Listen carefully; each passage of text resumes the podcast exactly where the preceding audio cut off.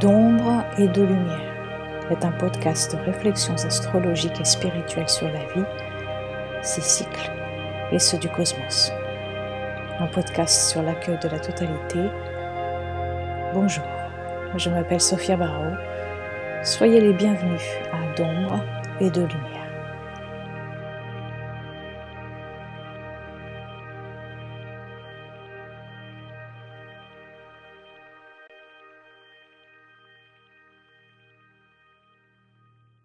Bienvenue à ce nouveau rendez-vous dans un format euh, plus intime. Cela faisait déjà longtemps que je voulais en fait essayer ce format que j'aime énormément parce qu'en fait euh, je suis une grande adepte de podcasts que j'écoute presque tous les jours. Je les trouve plus personnels. Alors j'espère que ce podcast vous plaira aussi et que l'on pourra peut-être faire un bout de chemin ensemble. Avec ce podcast, mon intention est celle de mettre un peu de lumière sur un sujet, astrologique ou autre, mais que je vais essayer de développer dans une observation ou réflexion astrologique, non pas de manière exhaustive, mais de manière fluide. Parfois le podcast sera long, à d'autres ce sera plus court. Je vais essayer en tout cas de voir euh, où tout ça euh, va me porter. Mon autre intention avec ce podcast, est celle de vous apporter une perception peut-être différente de l'astrologie ou de l'image que l'on se fait, que l'on a de l'astrologie, qui est un sujet en soi tellement riche et pour lequel je suis totalement passionnée. Je vis avec l'astrologie tous les jours en fait, mais de manière très naturelle, intégrée à ma vie, euh, dans le but de vivre dans un rythme plus holistique, plus total. Et quand je dis ça, je ne parle pas du fait de regarder mon thème tous les jours. D'ailleurs, je ne le fais pas du tout. Ce que je veux dire par le fait de vivre avec l'astrologie, c'est de vivre et être capable de percevoir les archétypes euh, que je traduis par le langage astrologique. Euh, c'est-à-dire avoir une espèce de. comme un œil archétypal et être capable d'être l'observatrice de ces énergies au quotidien. C'est très important ça, je pense. Et c'est bien euh, un conseil que je pourrais donner à, tous ceux euh, qui cherchent à intégrer l'astrologie dans leur vie de manière euh, naturelle et libératrice, c'est de bien connaître les archétypes astrologiques pour être capable ensuite de les percevoir quand ils se manifestent dans votre vie et dans le monde. Parce qu'il faut parfois donner un mot aux choses pour qu'elles deviennent réelles, je dirais que je pratique une astrologie que je pourrais peut-être appeler holistique, parce qu'elle prend sa racine euh, dans la voie humaniste, transpersonnelle, archétypale. Donc, dans la psychologie, la philosophie, la mythologie, l'alchimie, la spiritualité, etc. Holistique aussi parce que, parce que l'astrologie est pour moi un moyen de mieux comprendre tout le reste, le grand tout qui nous entoure les paradoxes et les totalités que nous vivons. L'ombre est la lumière qui vit dans toute chose. La connexion au cycle qui nous traverse est véritablement de la plus haute importance pour moi, parce que le jour où j'ai compris cette approche, elle a modifié petit à petit ma façon d'être au monde. Elle m'a ouvert à des voies nouvelles, pas encore explorées. Je me suis sentie plus libre, plus complète. Mais quand je dis ça, je ne veux pas que vous pensiez que l'astrologie est un outil miracle. Non, pour moi, l'outil miracle en lui-même en tant que tel n'existe pas. Mieux, si, il existe. Mais en fait, il s'appelle vivre. Vivre la totalité de ce que l'on a à vivre en son. C'est peut-être cette perception-là, l'outil miracle pour mieux accompagner la vie. Dans ce premier épisode, j'aimerais avant tout me présenter et présenter ce nouveau rendez-vous. Alors, je m'appelle Sophia, je suis née au Portugal, à Lisbonne. Vous avez peut-être entendu ici et là un petit accent. Donc, il vient de là-bas, même si on me dit souvent que je n'ai pas un accent portugais. C'est peut-être dû au fait que très tôt, euh, j'ai commencé à parler d'autres langues et, et tout s'est ensuite un peu mélangé dans un accent pas très identifiable, je pense. Alors, je suis arrivée en France pour la première fois en 1997. Euh, j'ai auparavant vécu en Suisse alémanique et je me divise entre le Portugal et la France. Ma passion pour l'astrologie, elle est venue et elle s'est construite en fait très tôt, dès l'enfance, et plus tard, à la fin de l'adolescence, j'ai commencé à étudier plus en profondeur et euh, j'ai ainsi vécu par la suite entre périodes très intenses d'études astrologiques et d'autres, je me dédie à d'autres choses ou à d'autres études. En fait, je faisais des, comme des allers-retours. Mais sans vraiment le savoir, en fait, tout ce que j'ai appris en dehors de l'astrologie a aussi grandement contribué à m'ouvrir à l'astrologie de façon plus large. Alors, je me considère comme une éternelle étudiante de la vie. Et si vous connaissez l'astrologie, vous me direz que ce n'est pas vraiment étonnant. Pour quelqu'un qui a une lune en gémeaux dans la maison 11, un Jupiter en maison 9 et une conjonction Pluton-Vénus en maison 3. Pas vraiment étonnant, n'est-ce pas? C'est vrai qu'apprendre a toujours fait partie de moi. C'était et est toujours ma façon de m'élargir et de m'ouvrir au monde. Après plusieurs emplois différents, j'ai fini par devenir astrologue alors que c'était quelque chose à laquelle je n'avais jamais pensé, euh, j'ai jamais pensé faire euh, au cours de ma vie d'adulte. Quand j'étais petite, en fait, j'avais dit à mes parents que je voulais être astrologue, mais pas vraiment dans une optique de métier. Je savais pas trop ce que ça voulait dire métier. Euh, d'ailleurs, quand on est enfant, on a une perception différente, bien sûr, de tout ça. Alors quand je, quand je le disais, c'était plutôt dans l'idée de jouer à l'astrologue, je pense, jouer à être astrologue. Je voulais aussi être archéologue quand j'étais petite. Je pense que j'ai fini par euh, concilier ces deux métiers si l'on considère l'astrologie comme étant également une fouille, euh, une fouille dans le passé, afin de ramener quelque chose dans le présent pour mieux le comprendre et poser déjà un regard sur l'avenir. Parce qu'en fait, on oublie souvent, euh, ou alors on, on, ne le sait pas du tout, mais l'astrologie, c'est avant tout un regard, une réflexion sur les cycles qui nous traversent. Donc, des allers-retours incessants entre passé, présent, futur. Ensuite, c'est ma rencontre avec le travail de Carl Jung, psychiatre suisse, et avec celui de Viktor Frankl, psychiatre autrichien, qui m'ont mis sur une autre vision de la vie et par conséquent de l'astrologie aussi.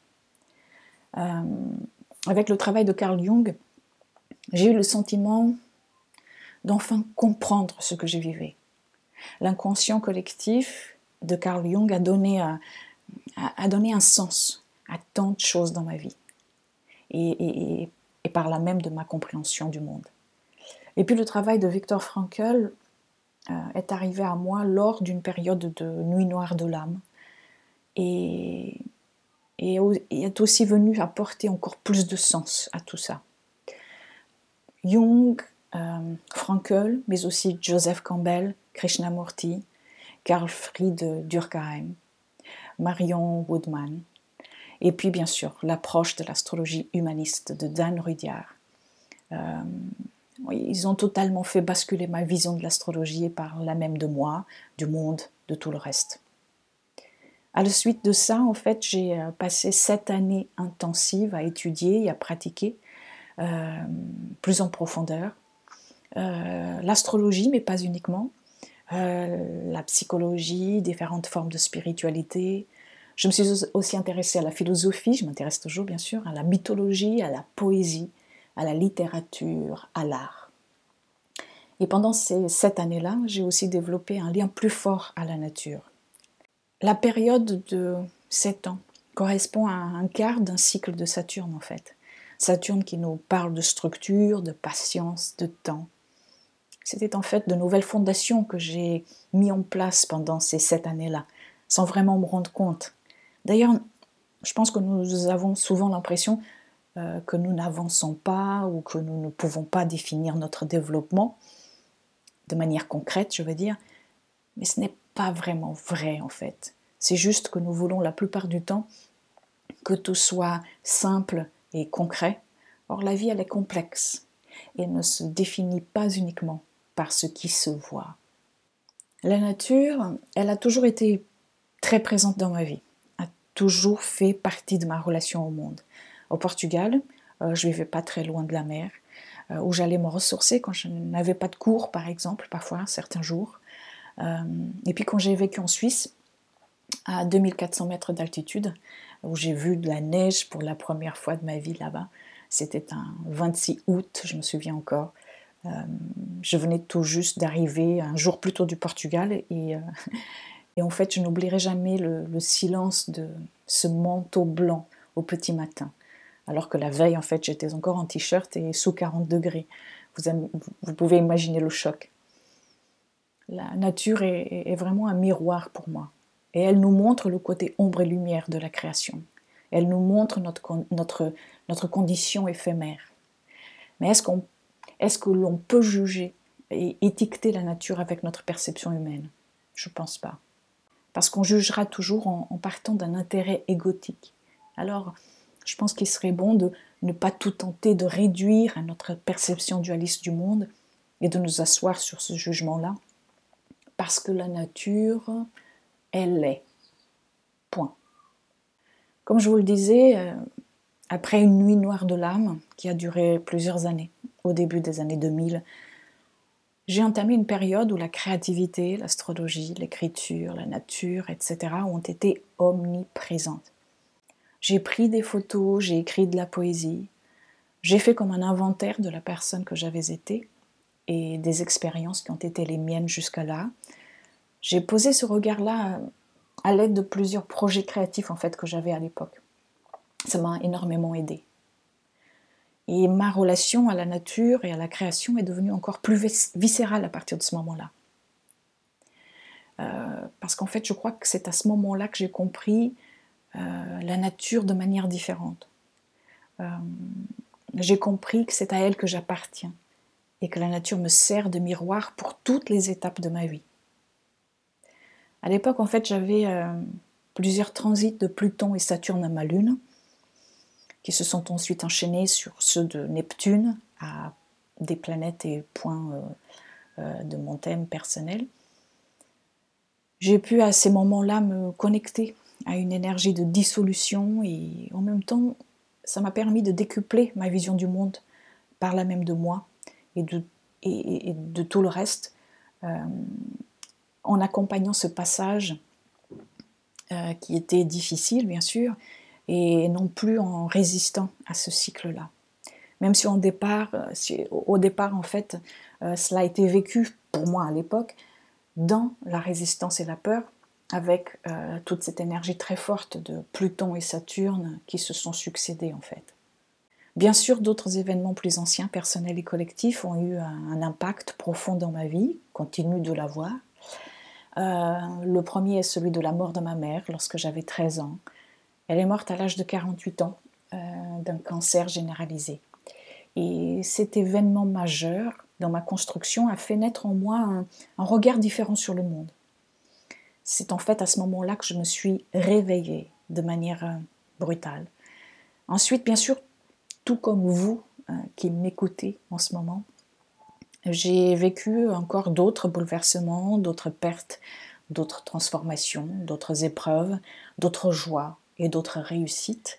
Et tout cela a contribué et continue encore à façonner la personne que je suis aujourd'hui.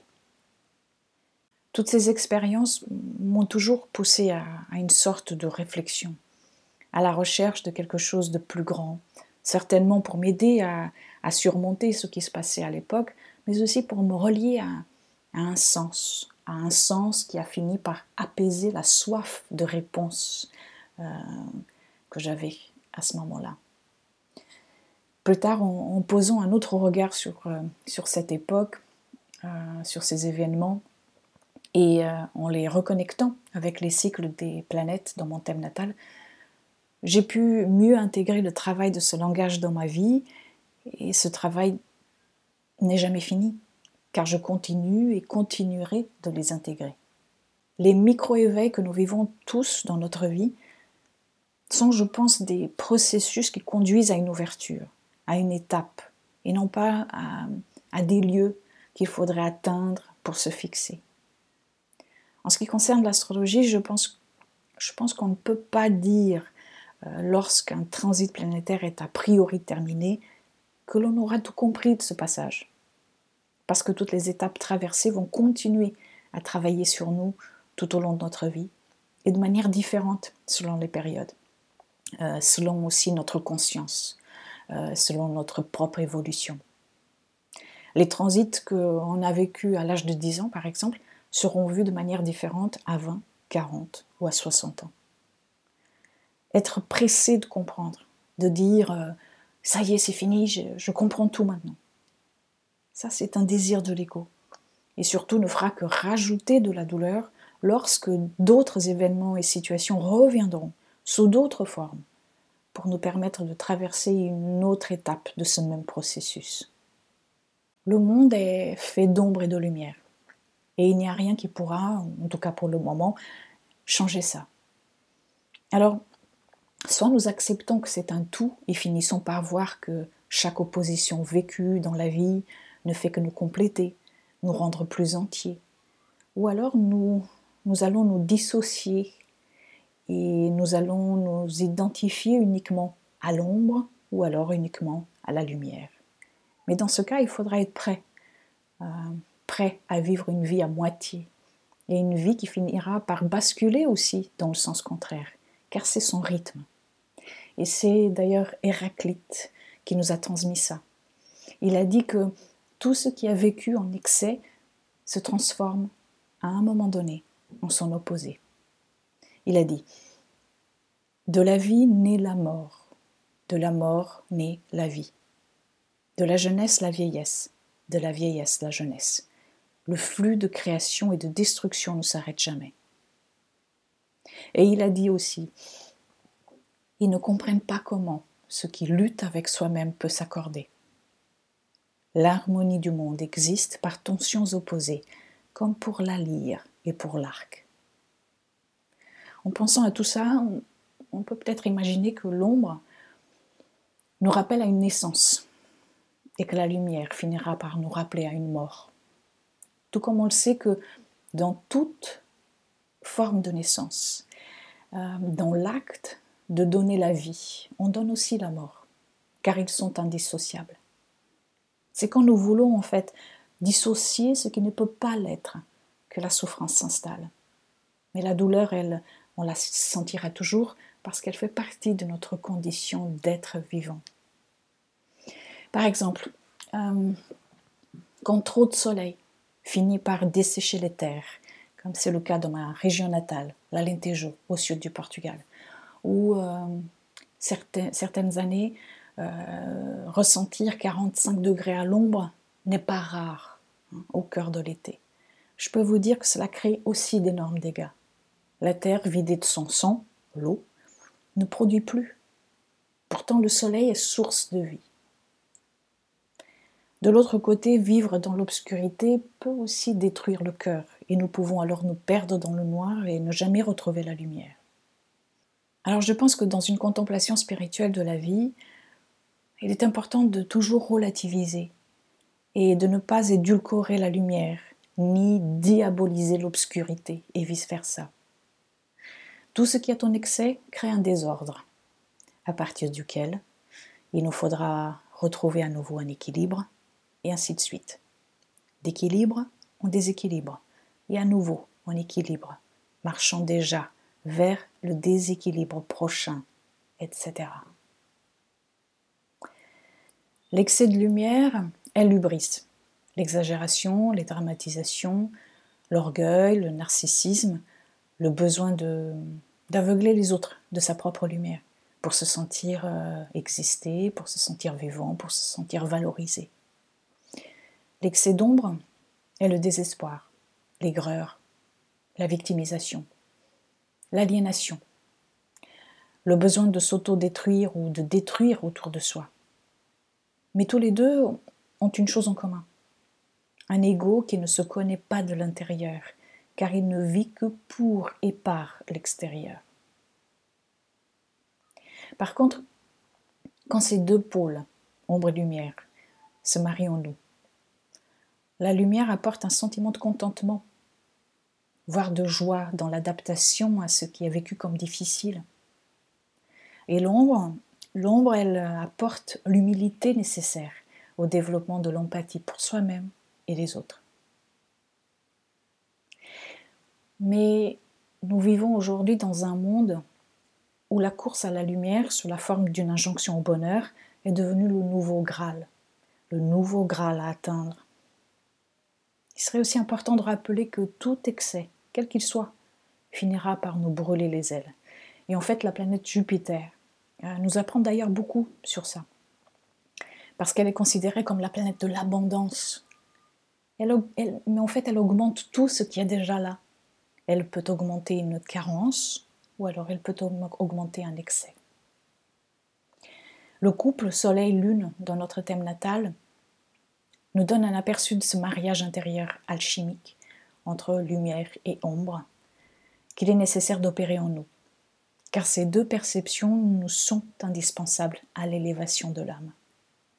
Voilà pourquoi j'ai choisi d'appeler ce podcast d'ombre et de lumière, car ces dualités a priori opposées et que la société nous fait voir comme uniquement contraires sont en fait des portails qui ouvrent à une forme de totalité, si on accepte de ne pas rester à la surface des choses. Bien sûr, ces dualités peuvent être aussi, et nous le voyons partout tous les jours, des séparations qui deviennent des prisons euh, dans lesquelles on choisit de s'enfermer, dans lesquelles le monde a choisi de s'enfermer.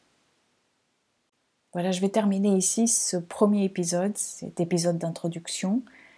Euh, si vous souhaitez m'accompagner dans cette nouvelle aventure, je vous donne rendez-vous ici, une ou deux fois par mois, je ne sais pas encore vraiment combien de fois, euh, pour développer des idées ou alors pour vous lire des articles que j'aurais écrits auparavant.